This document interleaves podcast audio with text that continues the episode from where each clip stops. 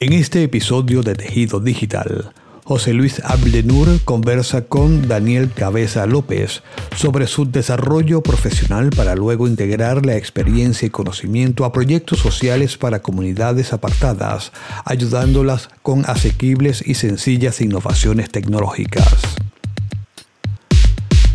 Daniel trabaja como director y experto en diseño en entornos de desarrollo social es consciente en el diseño de productos y programas de desarrollo en el área de la tecnología. Necesita tener una mentalidad donde situar al usuario como punto de partida, proceso y final. Es decir, las personas son el centro si se quiere tener éxito en el proyecto.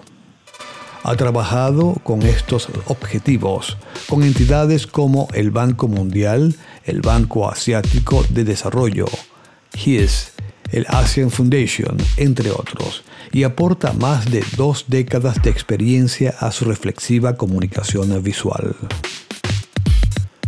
Daniel habla su español nativo, además de catalán, portugués e inglés. Es un cocinero de talento, como podrán comprobar quienes han probado su paella. Los fines de semana se dedica a la agricultura, cuidando con cariño su tractor favorito y anualmente recogiendo a mano su viejo olivar.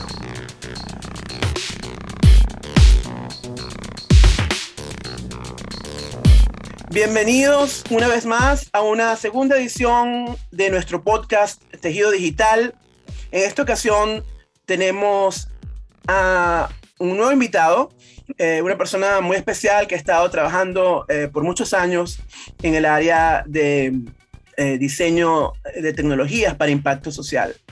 Como ya, digamos, fue introducido por Víctor en la apertura de este podcast, no voy a decir mucho más acerca de Dani y le doy el, el micrófono virtual para que nos diga acerca de quién es Dani y cómo te involucraste en el desarrollo de tecnologías para el impacto social.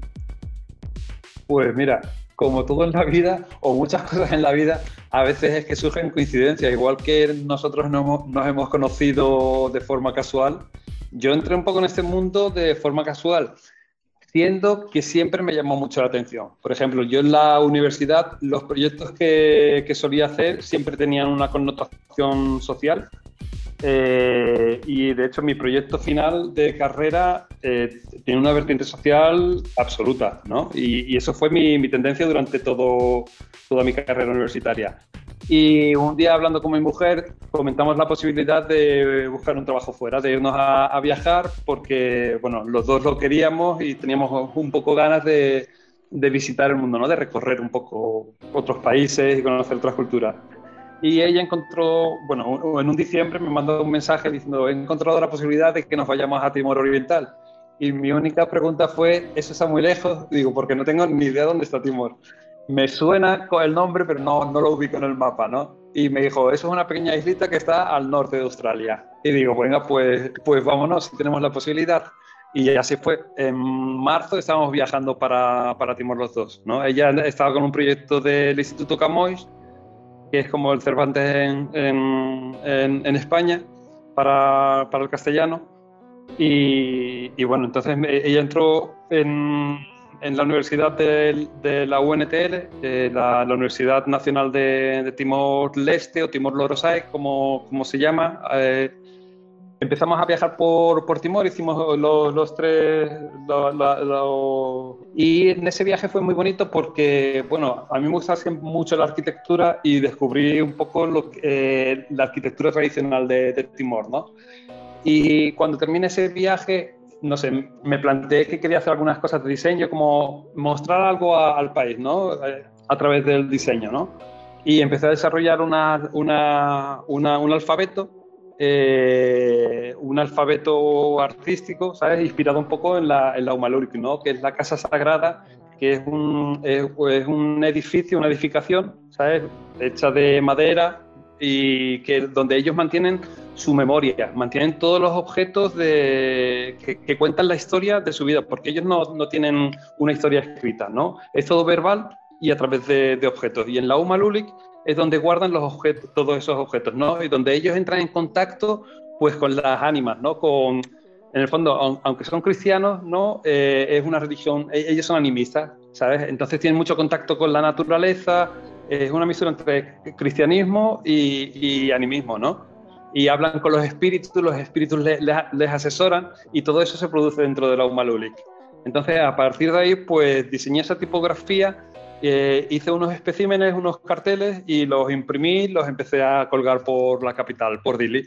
Y mm. bueno, pues ahí, ahí aconteció un poco como la presentación y el contacto, ¿sabes? Con, con el diseño y, con agencias de, cooperación, ¿no? A partir de ahí, pues me empezaron a llamar y me surgieron algunos trabajos en agencias de, cooperación y, ONG, ¿no? Entonces, más o menos, esa fue la deriva natural que me llevó a, a entrar dentro del diseño, del diseño social. Bueno, eh, bueno, es una historia interesante porque yo, yo he estado enseñando diseño por, por más de 20 años en, en tres, cuatro países distintos. Y una cosa que yo he descubierto con respecto al diseño como, como profesión es que la mayoría de la gente llega al diseño no porque va a la escuela a estudiar diseño, sino que en el proceso de su, eh, digamos, vida profesional eh, se vuelven diseñadores. Entonces mi pregunta es, eh, tú, ¿cuál es tu formación, eh, digamos, eh, profesional? ¿Tú estudiaste diseño como tal o, digamos, la vida te decantó hacia el diseño digital o, o, en general? Bueno, mi formación, yo la formación que tuve fue muy buscada porque yo hice, bueno, lo primero que me obligaron un poco mis padres era estudiar algo más técnico, ¿no? Entonces yo mi primera formación fue electrónica industrial, ¿no? Mm. Luego estuve trabajando como cuatro o cinco años, ahorré suficiente dinero como para, o sea, fue terminar electrónica industrial, ponerme a trabajar y, consciente de que quería hacer otra carrera que no fuera aquella, ¿no? Porque no era lo que me, llamaba la atención. Y de hecho, yo enfocaba mucho mi carrera hacia el terreno del arte, ¿no? Eh, y luego poco a poco fui descubriendo el, el diseño ¿sabes? Porque dejé de trabajar, pues, estuve un año sabático un poco para saber hacia dónde dirigía mi, mi vida y, y, bueno, y ahí encontré el diseño, ¿no? Y bueno, lo enfoqué un poco hacia, hacia el arte eh, y, y, el arte me llevó al diseño, porque tampoco quería hacer algo totalmente artístico, ¿sabes? Sino que también tuviera un cierto pragmatismo, ¿no? Y el diseño me daba, me daba esa conjunción, ¿no? Entre algo pragmático, o sea, algo que realmente puedes llegar a, hacer de eh, que tienes esa aportación social, aunque el arte también la tiene, ¿no? Pero no es el mero hecho de hacer arte, ¿no? De hacer algo artístico. Y el diseño me daba esas dos, esas dos facetas, ¿no? Entonces la, la universidad fue en Barcelona eh, y, la elegí muy conscientemente porque, o sea, podía irme a estudiar a cualquier sitio, porque, bueno, había ahorrado dinero durante cinco años y tenía suficiente dinero como para poder irme a estudiar a cualquier sitio, ¿no? Pero elegí Barcelona porque la universidad me ofreció una cosa muy bonita que me interesó mucho, ¿no? Que era una carrera de cuatro años donde tenía dos años comunes, donde estudiaba de tres disciplinas de diseño diferentes, que era diseño industrial, diseño gráfico y diseño de interiorismo y luego tenía dos años de especialización. Siempre que podía coger optativas de, otra, de esas otras dos especialidades, ¿no? O sea, no tengo especialidad de nada, pero sé de muchas cosas. Sé hacer muchísimo, ¿sabes? Pero no tengo especialidad absolutamente en nada. Y eso me ha servido muchísimo, muchísimo, muchísimo en esta faceta de diseño social. ¿Sabes? Esa, ese, ese background, ¿no? De tener un conocimiento general, sobre todo proyectual del diseño. ¿Sabes? De tener una conciencia del diseño como algo, algo genérico, ¿sabes? Que embarga, que, que, alberga toda, todo, todo lo que eh, la vida de la persona, ¿no? O sea, desde comunicación, interiorismo, como diseño de, productos. El hecho de conocer a Catalpa eh, han sido un poco ellos los que me han hecho descubrir cómo se integra la tecnología dentro de, una comunidad, ¿no? Y hay dos proyectos a mí me parecen muy bonitos, ¿no? Uno es Ligaina, que se llama, que bueno, es en Tetun, Ligaina se traduce como lengua materna, y otro es Hamutuk, ¿no? Hamutuk es juntos, ¿no? Son dos proyectos muy, muy bonitos que, que, he trabajado con ellos, bueno, hay otros tantos que sigo trabajando y seguimos desarrollando, ¿no? Pero esos dos por la connotación que tienen eh, son muy especiales. ¿no? Liga Inan es un proyecto eh, que lo que hace es trabajar con eh, mujeres que se quedan embarazadas y están en, locales remotos, en zonas remotas dentro de, Timor y no tienen acceso a la sanidad pública, ¿no?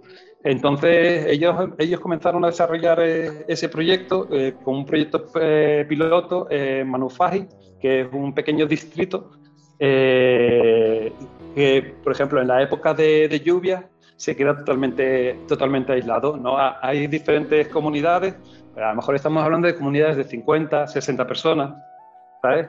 Y Timor tiene como, no es que tenga mucha densidad de población, pero no sé si se, ubica, es, la, extensión es más o menos como Granada, en el sur de, España, y tiene 1.400.000 habitantes. Entonces, y la gente no vive muy concentrada en la ciudad. Hay, hay bastante concentración en Dili, en la capital, pero vive muy diseminada ¿no? por, toda, por toda la región. Entonces, hay zonas que, por ejemplo, en las épocas de lluvia se quedan totalmente isoladas. ¿no?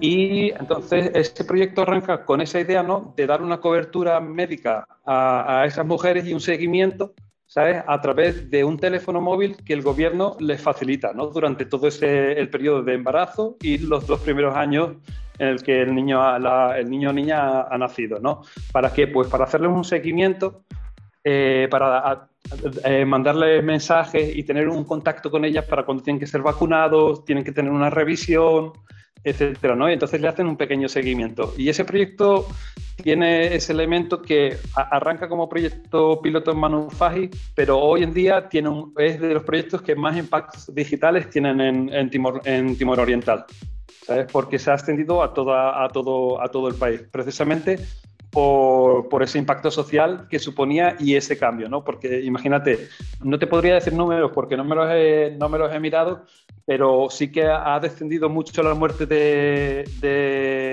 de, niños, ¿sabes? De, eh, por, porque son, están siendo vacunados, ¿sabes? Porque se les avisa a las madres que tienen que ser vacunados, tienen que tener X revisiones.